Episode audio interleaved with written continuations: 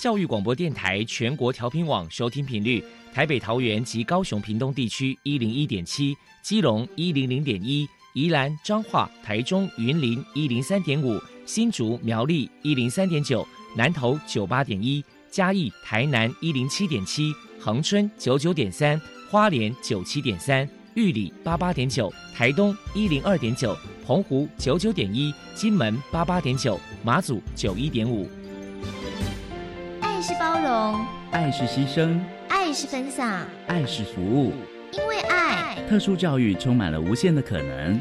用爱关怀身心障碍同学的未来，用心倾听资赋优异子女的心声。欢迎老师、家长、同学们，大家一起加入特别的爱这个大家庭。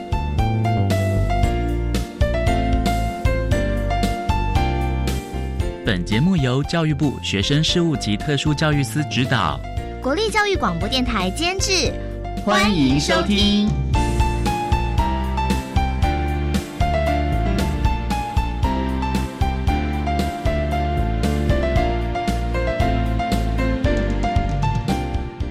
因为爱，我们在空中相聚，欢迎您再度收听特别的爱，我是小莹。这个节目在每个星期六和星期天的十六点零五分到十七点播出。在今天节目中，将为您安排三个部分。首先，在“爱的小百科”单元里头，波波将为您安排“大树抱抱”单元，为您邀请台中市雅斯伯格症肯纳症协进会的理事长陈习珍陈理事长为大家分享自闭儿教养的经验，希望提供家长、老师可以做参考。另外，今天的主题专访为您安排的是。爱的随身听，为您邀请获得一百零五年度教育部优良特殊教育人员荣耀的台北市立明湖国民中学资源班的苏巧玲老师，为大家分享他不是不关心谈国中教育阶段自闭症学生教学辅导的策略以及注意的事项，希望提供家长、老师还有同学们可以做参考。节目最后为你安排的是爱的加油站。为您邀请中原大学资源教室的辅导老师王妙心王老师为大家加油打气喽！好，那么开始为您进行今天特别的爱第一部分，由波波为大家安排大树抱抱单元。大树抱抱，特殊儿的父母辛苦喽！我们将邀请家长分享教养的技巧、情绪舒压、夫妻沟通。家庭相处，甚至面对异样眼光的调试之道。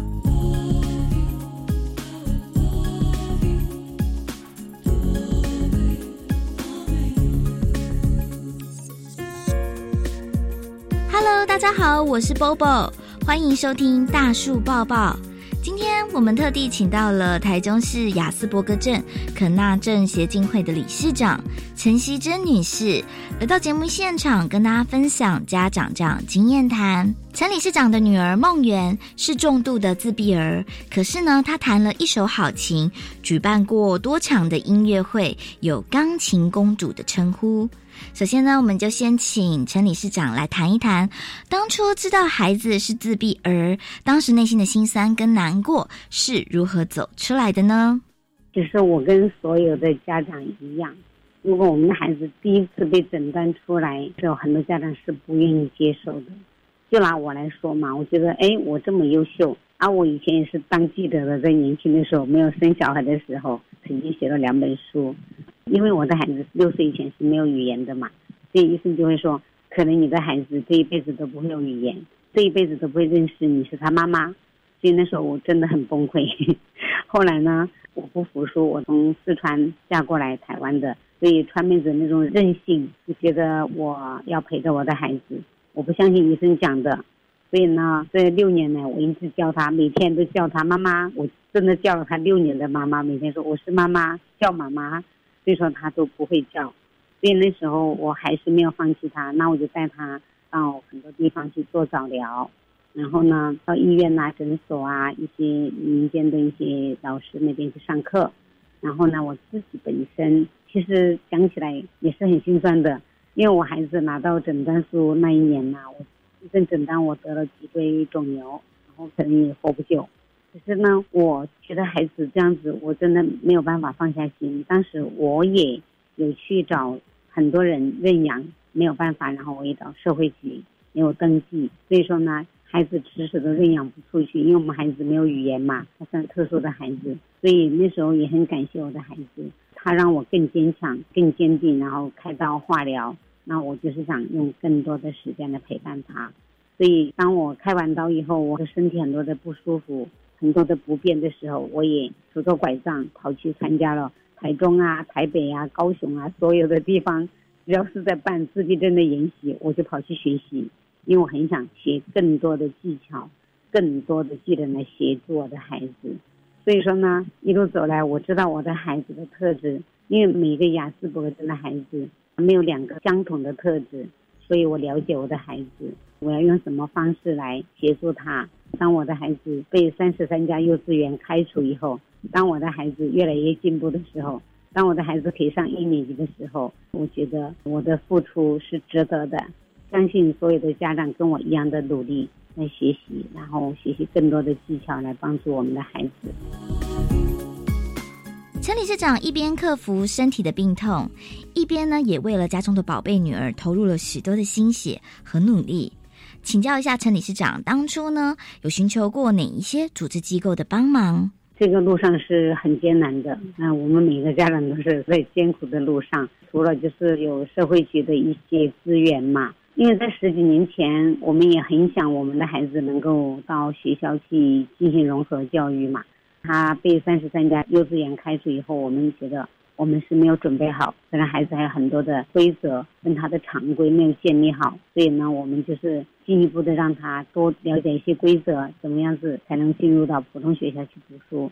我还记得十几年前，我们也找教育局提出一些建议啦，也非常感谢教育局这一块，他们帮我们也培训了一些助理老师，所以我们可以进入普通的一年级，我们也可以申请到助理老师来陪伴我们的孩子。当然，我们家长这方面呢，不断的学习，所以说我跟很多家长都是一样的，我们从一个家长变成了老师。我们也考取了很多相关的证书，像我连心理咨询师也考了。我们走出来了嘛？想说，哎，还有新的孩子、新的家长、新诊断出来的一些雅思的孩子，我们可以协助他。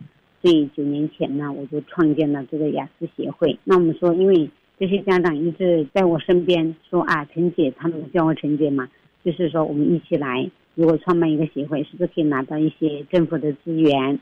那我们当下是一些家长就抱团取暖嘛，每周我们都会举办家长的成长团体，所以说我们想说，哎，互相彼此来分享经验，哎，我的孩子在情绪的时候应该怎么做？啊，我的家庭哎发生了什么？我们是怎么样子解决，迎刃而上把这个困难解决掉的？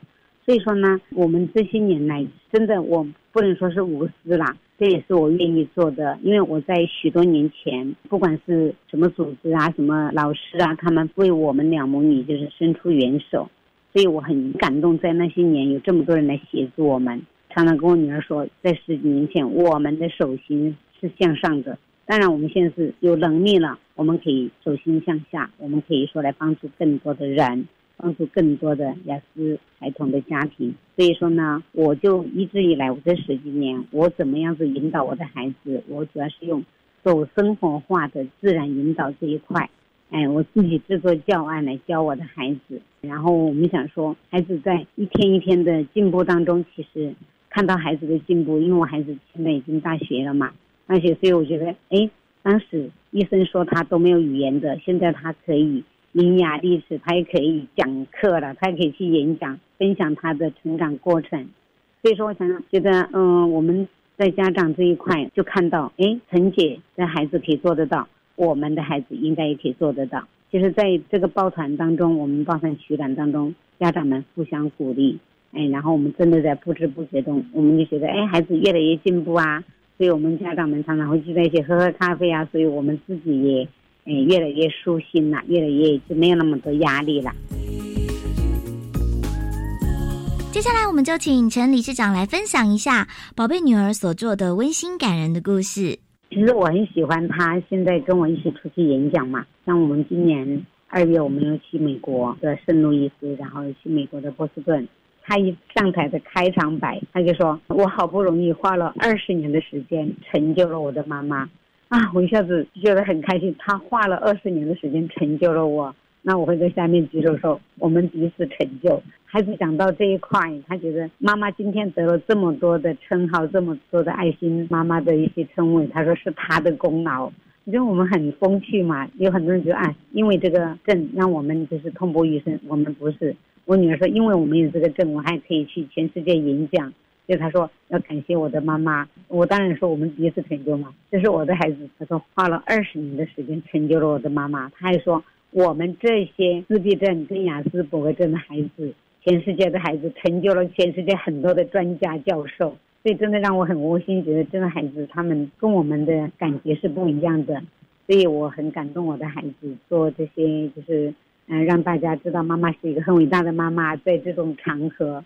让我在下面就是有点很掉泪，就是很感动，这是我孩子的部分。那我还要再分享一下我协会很感人的事情。我非常谢谢我们协会的大人跟孩子，他们呐，三岁的孩子也叫我陈姐，五十岁的家长也叫我陈姐。然后呢，我最感动是他们每一次来到协会，他们都要排队抱我，跟我拥抱，我就觉得很开心，觉得我被看见，我被肯定。甚至有的家长让孩子们啊，这个礼拜你。有没有很多那个优秀的行为呀？那你得到三个勾勾，我们就可以去协会报陈姐。他们把陈姐拿来当成一个增强物，我觉得我真的很感动，这都是让我很感动、很窝心的事情。最后，给同样是自闭儿或者是雅斯伯格症的家长，陈理事长有一些鼓励的话想说：希望我们的父母跟孩子一起陪同他们快乐的成长，在陪伴他们的路上。我们会承受一次又一次的打击，但是我们为了孩子，真的有很多家长他是做老师的，有的家长是做律师的，他们都放下了自己的工作，放下了自己的目标梦想，然后就陪伴孩子。所以说，他们曾经是说找不到自己在哪里，所以呢，我们也希望所有的家长一样，就调试好心态，陪伴的路上，我们会找到自己的位置。然后我想对大家说的，相信我，用心陪伴，与孩子共同成长。对的，我们就温柔的坚持，我们就会看到孩子每天的成长，每天都在不断的蜕变。哎，我们会静待花开。谢谢大家。谢谢台中市雅斯伯格症可纳症协进会的理事长陈希珍女士接受我们的访问。现在我们就把节目现场交还给主持人小莹。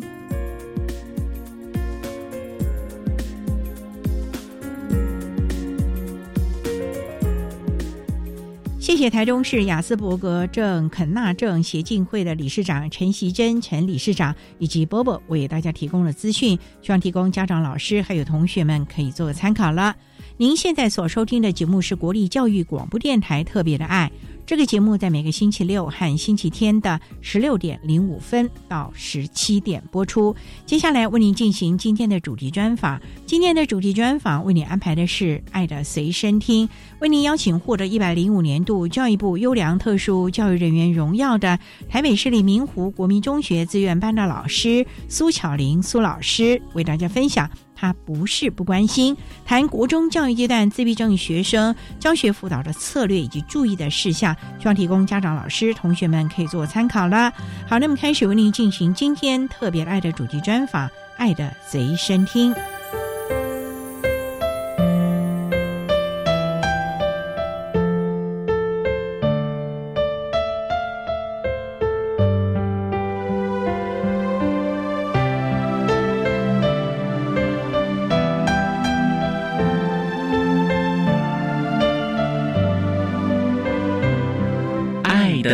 随身听。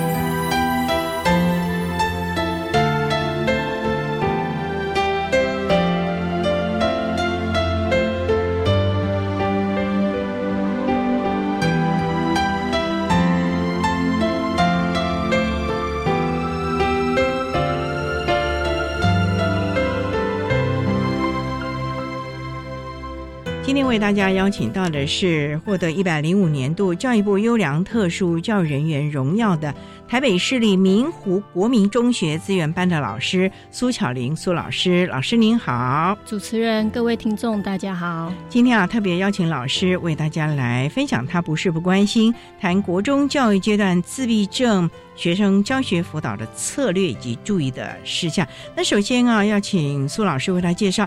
台北市立明湖国民中学是在啊，我们在内湖区靠近东湖那边，其实算是跟戏子南港的交界地带。哦，那比较近那边了。对，想请教，那学校大概成立多久了呢？我们学校成立将近三十年，三十年了，算是年轻的啦。以台北市来讲。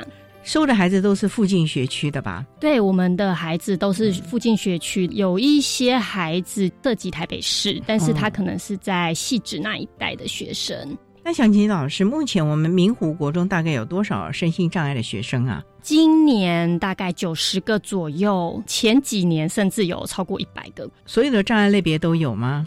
我们几乎涵盖了所有的障碍类别。每年可能某一种障碍没有，但是整体来讲是几乎涵盖了所有的障碍类别了。那我们学校有资源班、有特教班吗？我们学校是单纯资源班，但是我们有两种资源班类型，一个是听障的资源班，一个是不分类的身心障碍资源班，还有一个听障的资源班在这。对，我们不是最早在台北市成立听障资源班的学校，但是我们也算是早年还没有普设资源班的时候，就先有听障资源班的学校了。是因为算是听障的重点协助学校了。对，我们是听障重点学校。哦，那资源班总共有几班呢？我们是三个资源班的设置，就是一个听障资源班，两个不分类的身心障碍资源班。但是我们这两年因为学生人数多，所以其实我们都还获得另外一个班的教师人数的资源。所以事实上是只有三个班，可是多了一位老师。我们是多三位，就是多一个班的编制。那这样子带班的话，那怎么带嘞？因为你还是要在两个班呢。因为我们学生平常都是在普通班，只有在一些特定的课程抽离，或者是我们有给他们一些外加的课程，才会到我们资源班来上课。我们特教老师多半除了上课之外，还有辅导学生的工作，可能一些联系，再就是学生的鉴定安置的工作。所以这些孩子平常都在一般的班级里面融合了。对，所以就是抽离或者是外加时候才到资源班。对。那么你们是采取团体的呢，还是小组呢？嗯，我们是属于比较小组教学，看学生的需求，因为我们也会依据学生的能力去做分组，所以每一组学生大概就会是四个学生，多一点的话六七个学生，那也是蛮弹性的。也是看学生的状况，因为如果困难比较多的孩子在同一组，那我们会希望尽量少一点人啦。那有时候是牵扯到，因为他们班群会影响到底。进来之后会是几个学生，所以还是有多元的考量啊。对，好，那我们稍待要再请获得一百零五年度教育部优良特殊教育人员荣耀的台北市立明湖国民中学资源班的老师苏巧玲苏老师，再为大家说明，他不是不关心谈国中教育阶段自闭症学生教学辅导的策略以及注意的事项。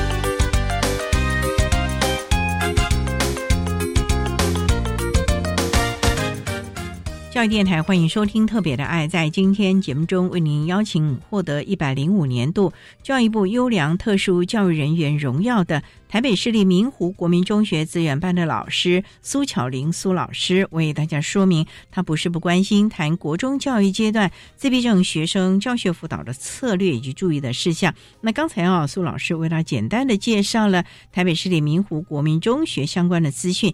那想请教苏老师，从事教育工作大概多久了呢？十八九年，看不出来哦。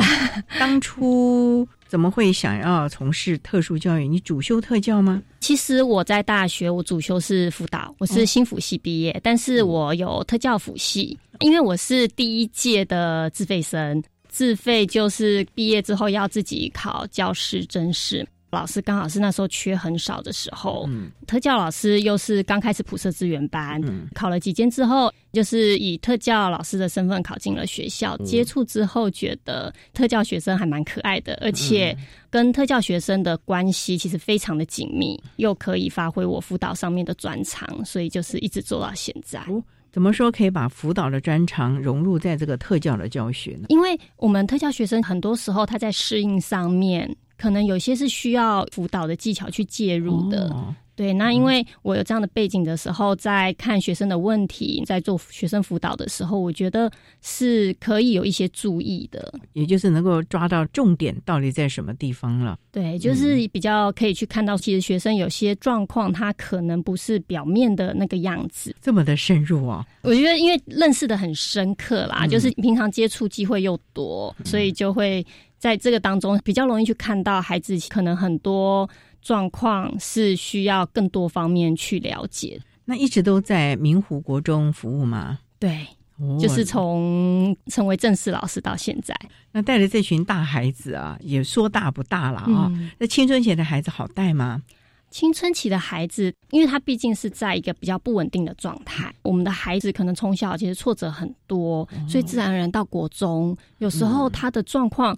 可能就不单纯是学习或者人际有问题，他们有时候是很多混杂在一起了。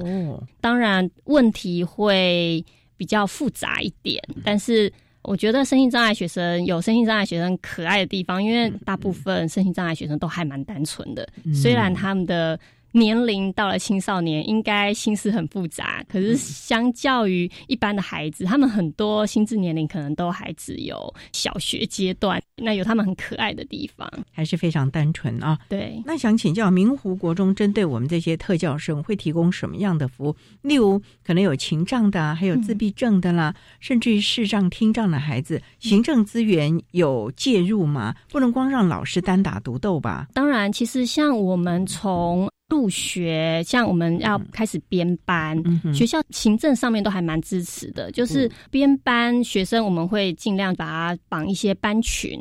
可能有些孩子需要排课上面的需求，那有些是孩子他可能状况比较多，也许他只适合一个特教生在一个班。这样的安排，其实学校大部分都会尊重我们特教组在专业上面的考量，排课也比较可以尽量配合孩子，让孩子该抽离的课程都可以抽得干净，不要说好像国文五节课。只有三节课可以出来，两节课必须在班上。我们学校不太会有这样的问题。像孩子的一些情绪或行为的状况，需要其他行政的资源，不管是辅导的资源，或者是学务处那边的资源，其实学校都是可以给我们一些资源的，不会说只有特教老师在处理我们特教孩子的状况。否则的话，老师又要教学，又要处理孩子的情绪，有的时候还真的是分身乏术了啊。对，也就没有办法照顾到其他的孩子了啊。嗯。所以这个时候，行政的体系还真的是必须出来支援了啊！对，好，那我们稍待啊，再请获得一百零五年度教育部优良特殊教育人员荣耀的台北市立明湖国民中学资源班的老师苏巧玲苏老师，再为大家分享他不是不关心谈国中教育阶段自闭症学生教学辅导的策略以及注意的事项。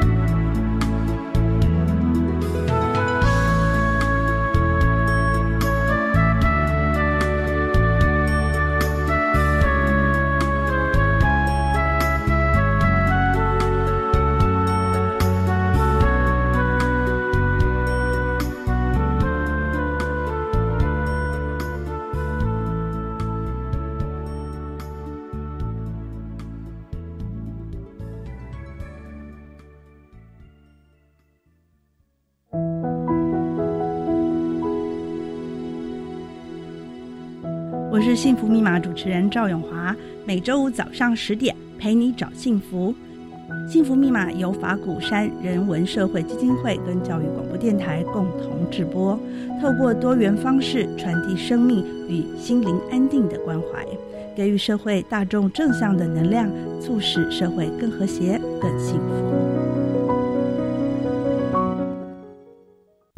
陈太太啊，您被检查出是潜伏结核的感染者，需要进一步接受治疗啊。护士小姐，什么是潜伏结核感染？会传染吗？别紧张，潜伏结核感染是指被结核菌感染，但还没发病，所以不会传染给别人啊。这样啊，潜伏期是最好的治疗时机，治愈率高达九成以上哦。啊，我会按时吃药，完成治疗。以上广告由卫生福利部疾病管制署提供。哎，你又喝手摇杯当午餐哦，很不健康哎。反正热量跟一顿饭差不多啊。含糖饮料只有热量，没有营养素，而且饮料里的糖吃多了，不只会让人变胖、长青春痘，还会影响身体健康哦。什么这么严重？你怎么知道的？因为教育部学校卫生资讯网的减少摄取含糖饮料教学手册有教我们减少糖饮，健康没烦恼。以上广告由教育部提供。管那么的水，落嘎西木啊！大家好，我们是欧开合唱团。您现在收听的是教育电台。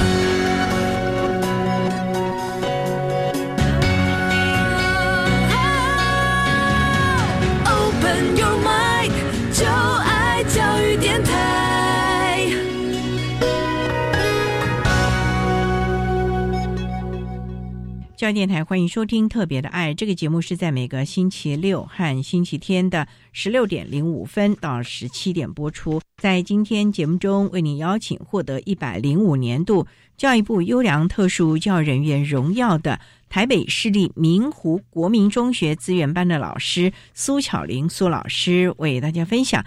他不是不关心谈国中教育阶段自闭症学生教学辅导的策略以及注意的事项。那刚才在节目的第一部分，苏老师为他简单的介绍了台北市立明湖国中的相关资讯。那想请教老师啊，可不可以就以您这么多年来啊教学的经验，为大家来分享面对自闭症的孩子，你们是怎么来协助的？例如说国小到国中，哦，那是一个转衔吧？你们有没有所谓的？国一准备班，因为我们国小都有小一准备班呐。你们有先去了解他国小的状况吗？其实我们在他们小六的时候，因为目前台北市会需要国中端的老师到小学去做鉴定的工作。那做鉴定工作，其实就是对孩子的一些资讯有了一些了解。那个时间有时候我们会顺便就跟国小老师做一点转衔，主要是会收集孩子的资讯，那也会需要知道国小老师。在处理孩子的一些特别的状况的时候，是不是有用什么策略？再来，如果说有一些孩子状况真的很特别的话，我们可能在那一次鉴定的收集资料之外，也会再跟国小老师、家长，甚至到入学前再找导师一起来开孩子的转衔啦，或者包括他新生教育计划的会议，讨论孩子需要什么协助，需要哪些安排。那像自闭症孩子，要不要先请他？和爸爸妈妈先到明湖国中看看他未来可能的班级啊，或者是大门朝哪啊？因为在国中可能就没有在国小那么多玩具可以玩了。基本上我们是有所谓新生准备班，但那是自由参加。但是我自己在带，就是如果我接手一个自闭症孩子的时候，我通常会。建议家长带孩子来开学前跟我认识一下，希望说他们在开学前可以先知道，哎，学校有一个地方有一个老师，他如果有什么状况是可以寻求协助的。我们在他们毕业之前，学校也会安排国小的特教生跟家长来我们学校做参观。当然那都是自由参加，不过有来的孩子，我们老师也会跟他们打打招呼啦，互动一下，让孩子知道进来之后可能会遇到这些老师，特别是那种自闭症的学生啊。如果我们知道他在国小就有那样讯息，是他适应新环境很慢，我们就会希望家长可不可以利用暑假的时候带他到学校来，至少到特教组这边，组长在的话可以互动一下，或者是看看校园环境，让孩子熟悉一下。那他原班的老师呢，会知道国一的时候他的导师会是谁了吗？我们导师大概都要到七月底八月才会知道，孩子要接触到可能也都在八月之后开学了，对，可能都快开学的时候。不过因为暑假期间会有新生训练，入学的时候会有新生报道，有时候是刚好会是讲解的导师，有时候不是啦。不过主要在新生训练的时候，一定会接触到他们代班的导师，那就会跟老师有一些认识。那在之前，因为我们也都会让导师知道这个孩子大概的状况。那导师从新生训练就会开始留意。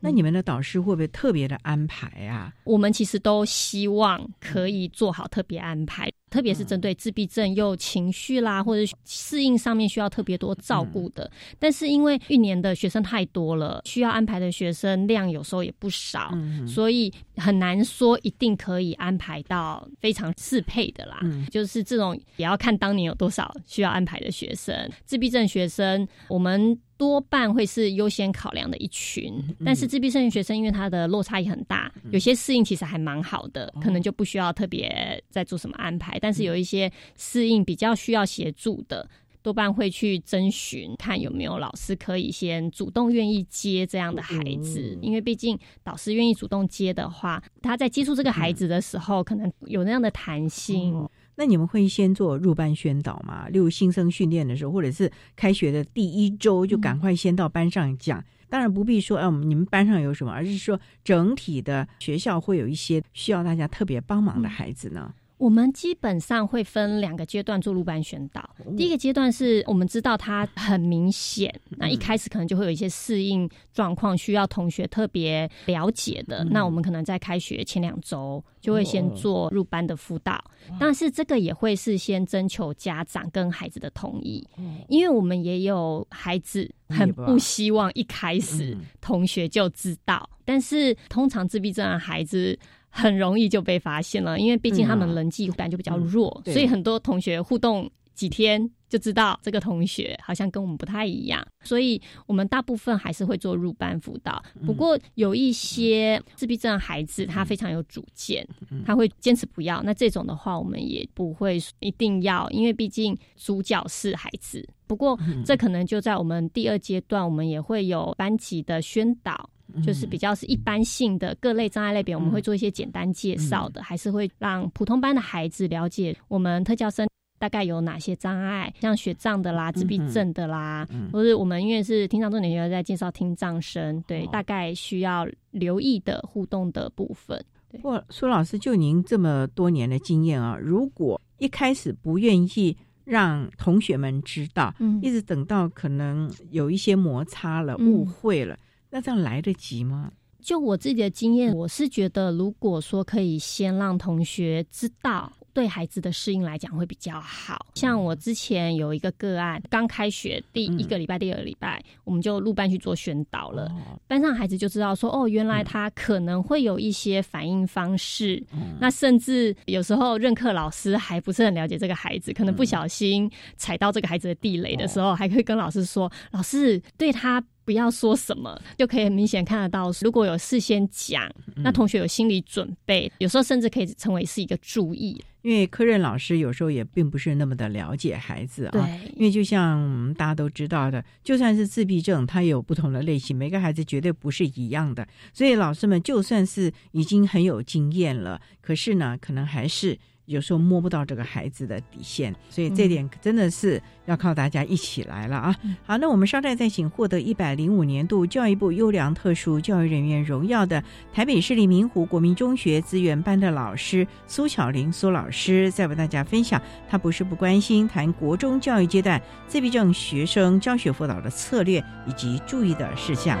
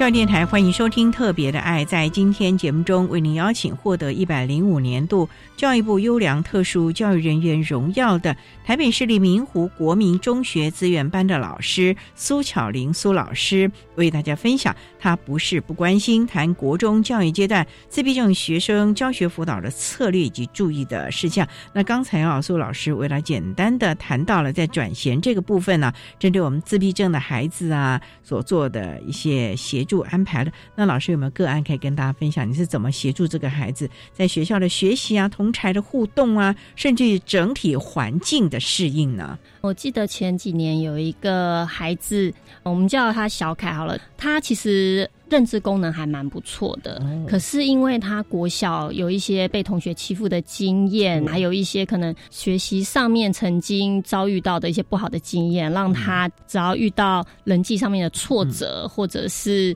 学习上面有一些挫折的时候，他会用比较激烈的方式来对待自己。可能当老师在忙，在处理其他事，但是他有事情要跟老师讲。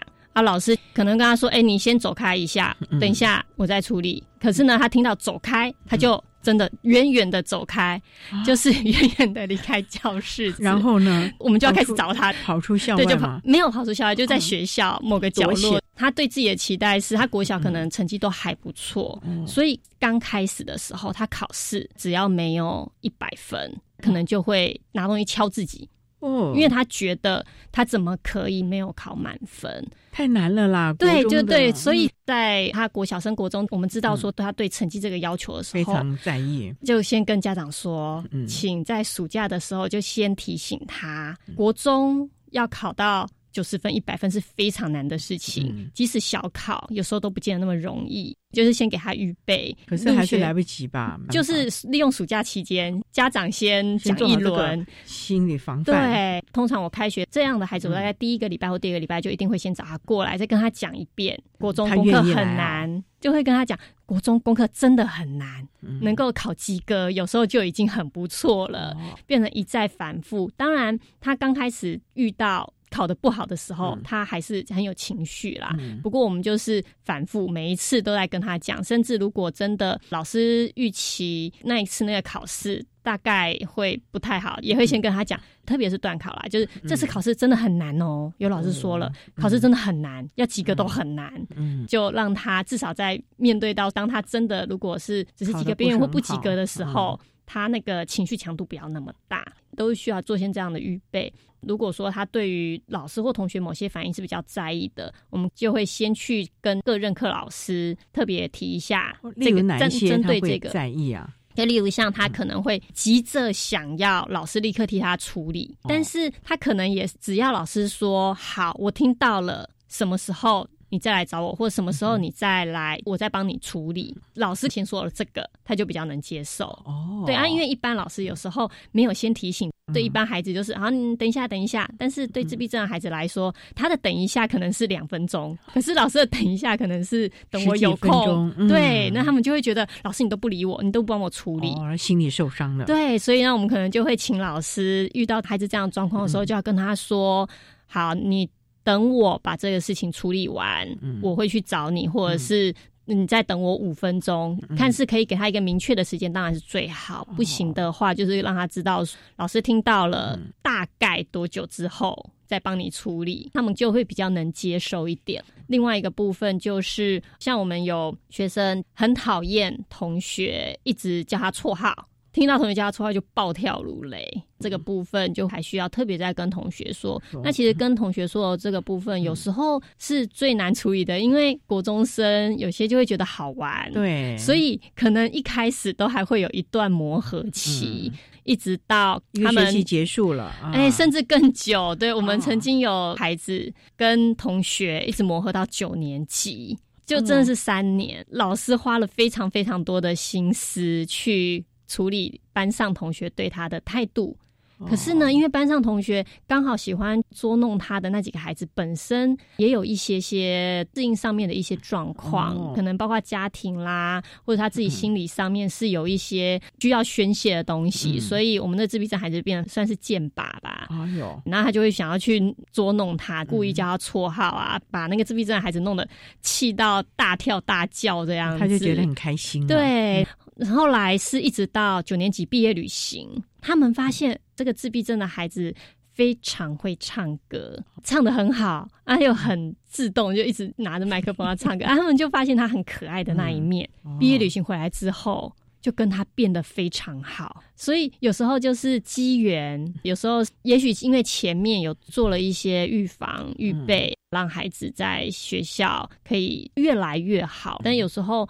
我们真的也没办法保证一定一定会对。那其实很多方法都是在试。嗯过毕业旅行回来之后，这个孩子就很开心了吧？因为同学对他就不一样了，非常开心。同学要买鸡排，还会请他，哦，就是整个完全不一样。我觉得这种在国中、高中这个青少年时代同才的认同、接纳，有时候比老师和家长来的更重要，对他们来说。对，其实很多人会觉得自闭症的孩子。是好像不是那么在意朋友，可是就我们经验里面，他们还是非常非常在意同学对他们的观感，同学愿不愿意真的跟他们当朋友，比较不是字面上说的，他就是不想要跟人家来往才叫自闭症，那个比较是因为他们互动的方式比较不好。比较容易引起一些误会，或他们很容易误会别人的一些言行，所以造成他们跟同学之间的相处可能会出现摩擦比较多。所以这个部分也是大家要多多理解，有时候不能光看这个理论就来下顿断了啊。好，那我们稍待再请获得一百零五年度教育部优良特殊教育人员荣耀的。台北市立明湖国民中学资源班的老师苏巧玲苏老师，在为大家分享他不是不关心谈国中教育阶段自闭症学生教学辅导的策略以及注意的事项。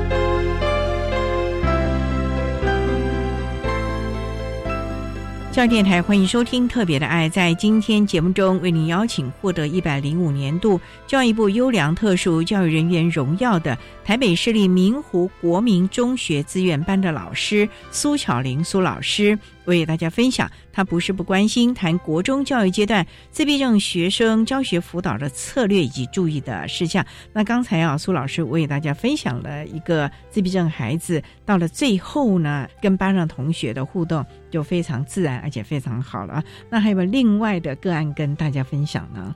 另外是啊，我印象也很深刻的是，那是能力很好，诊断是雅斯伯格的孩子，他会非常坚持他的一些想法。可能导师有时候请他做一些什么事情，他就会觉得这件事情又没有什么必要，校规又没有规定，那为什么我要做？就可能会因为这样跟老师有一些争执。我们在跟他沟通的时候，常常需要花很多的脑袋跟他斗智，就是要一直跟他绕，一直跟他绕到他能够接受的点去说服他，他才能够接受，要不然他就会觉得老师在找他麻烦。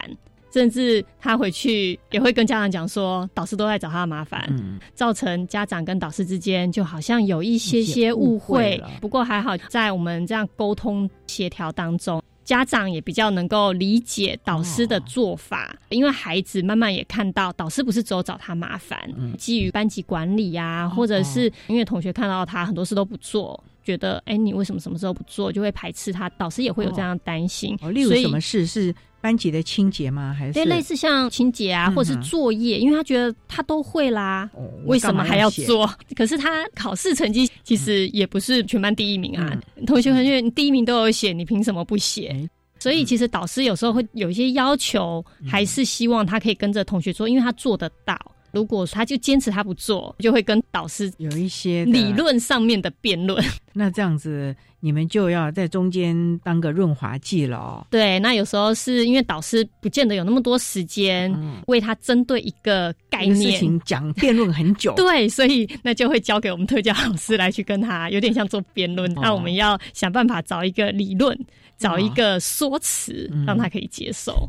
但嗯久了，你们是不是也转的非常快了？其其实是，我觉得有时候在给孩子训练那个反应能力。如果这次讲不通啊，下次快点再去看看，找其他的有没有什么方法，或者是跟同事讨论一下。他这样讲的时候，还没有什么角度可以去跟他说。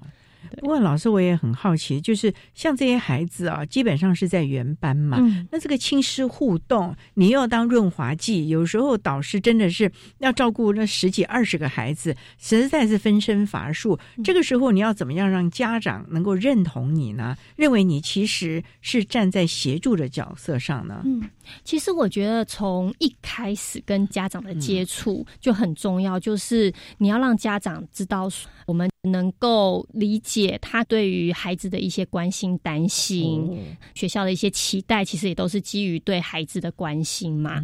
所以我们就会用经验，还有我们所知道的一些专业资讯，去跟家长做讨论。当然，我觉得很重要是让家长感受到。我们其实是关心这个孩子的，就是所有的安排或处理，其实是都是基于为了孩子在整个班上的适应，而不只是为了减轻学校的麻烦，或者只是为了好像规则。因为我觉得很多时候家长比较不太能接受是。感受到好像老师的处理是不是只为了单纯减少我们自己的麻烦，还是说只是为了规则，就好像很硬的规则都不能有弹性？对，所以家长的感受还是要体会到了啊。不过老师我也很好奇的，因为这个孩子啊，到了九年级。国三的时候，牵涉到他要念普通高中，嗯、或者是可能要走技职体系，这个部分你们会有提早帮孩子试探嘛？不要等到国三要毕业了，还茫茫然不知道该怎么办呢？这当然是要的。基本上从七年级开始，因为现在国中还蛮重视试探的部分，哦、所以这样辅导室那边都会有很多职业试探的，寒暑假有营队。嗯，那到九年级甚至还有记忆班，我们就会根据孩子在这几年的观察，请他去试试看。有时候的确有些孩子没有那么明显，我们就会尽量请他寒假、暑假的职业辅导营，至少挑一个参加。就算他在不喜欢在放假的时候去参加这些活动，我们都会尽量请他们去做一个试探。那有些家长更好的是，其实从国小。都在帮孩子做很多的才艺的试探，像我们有孩子参加过机器人的课程，有孩子从小就在学美术，这些试探，我觉得对孩子了解他自己的能力，或者是培养他的某一个专长，其实真的蛮重要的。在九年级在做选择的时候，这些都是很需要的一些能力跟讯息啦，因为他们才知道自己喜不喜欢。那当然还是有孩子会坚持。我就是要念高中的，嗯、也有。那这时候怎么办呢？嗯，如果说他成绩我们觉得还可以，就是高中不至于有太大太大的适应困难的话，嗯、我们当然还是尊重孩子。哦、自己学校曾经出过一个，他就是坚持非第一志愿不念，嗯、男生就非建中不念。刚开始会试图想要跟他沟通，是不是一定非要到建中？因为到建中其实压力是大的。对他来讲，到底好还是不好？嗯、这当中可能包括家长、孩子自己，还有老师，都根据他的状况一直在做评估。嗯、后来是觉得他既然那么坚持，再来也的确他是一个够聪明的孩子，嗯、他对自己很有信心，觉得他现在身边的同学。都不够聪明，所以后来我们想说，好，嗯、也许他到建中之后，嗯、可以因为周边都是很聪明的同学，他比较能够学会一点点的谦卑。哦，对，要不然他都常常就是一副他最厉害那种态度，哦、那有时候也会让他人际有点受到影响。不过也得担心他的挫折容忍度了，因为对建中还真的是北区的精英哦。对，没错，所以后来也是考量到他的挫折容忍度应该没有到那么差，哦，所以才好吧，那就去试。还好吧。后来听说都还好，啊对。那我们也有孩子，他自己跟家长就很清楚知道，就算他加分可以进到前面的志愿，但是他评估自己的能力，觉得可能在比较社区型的高中会适应比较好，最后就是选择社区型的高中。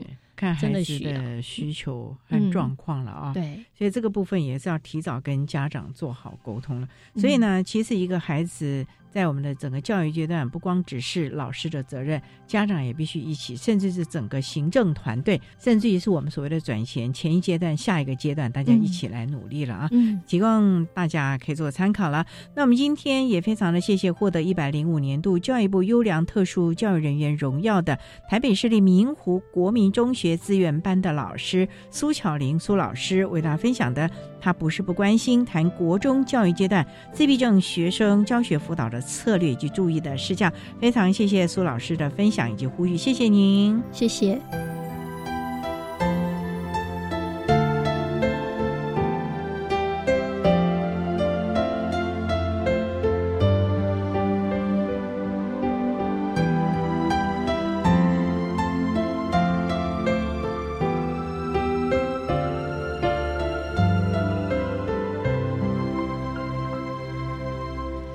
获得一百零五年度教育部优良特殊教育人员荣耀的台北市立明湖国民中学资源班的苏巧玲老师，为大家分享了国中教育阶段自闭症学生教学辅导的策略以及注意的事项，希望提供家长、老师还有同学们可以做参考了。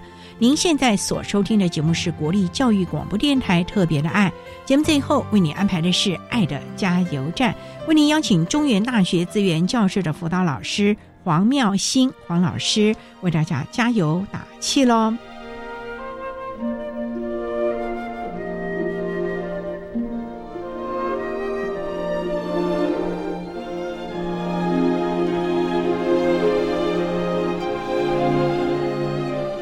爱的加油站。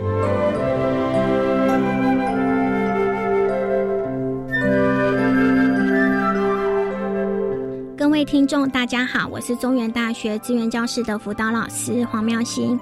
针对高等教育阶段自闭症学生学习及辅导支持服务，我有以下两点分享：第一，每一个人的速度不一样，在学生身旁的家长与师长，因为理解他，或许可以稍微比他走快一小步，引领跟鼓励他前行。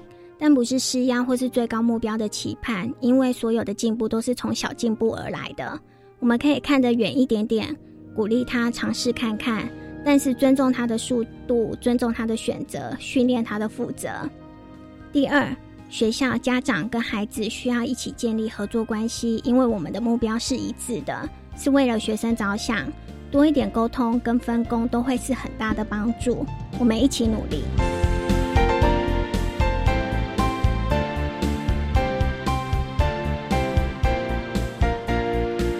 今天节目就为您进行到这了，感谢您的收听。在明天节目。中，为您邀请中原大学资源教室的辅导老师黄妙心黄老师，为大家分享找出兴趣及适切的策略，谈高等教育阶段自闭症学生学习及辅导支持服务的经验，希望提供家长、老师还有同学们可以做个参考了。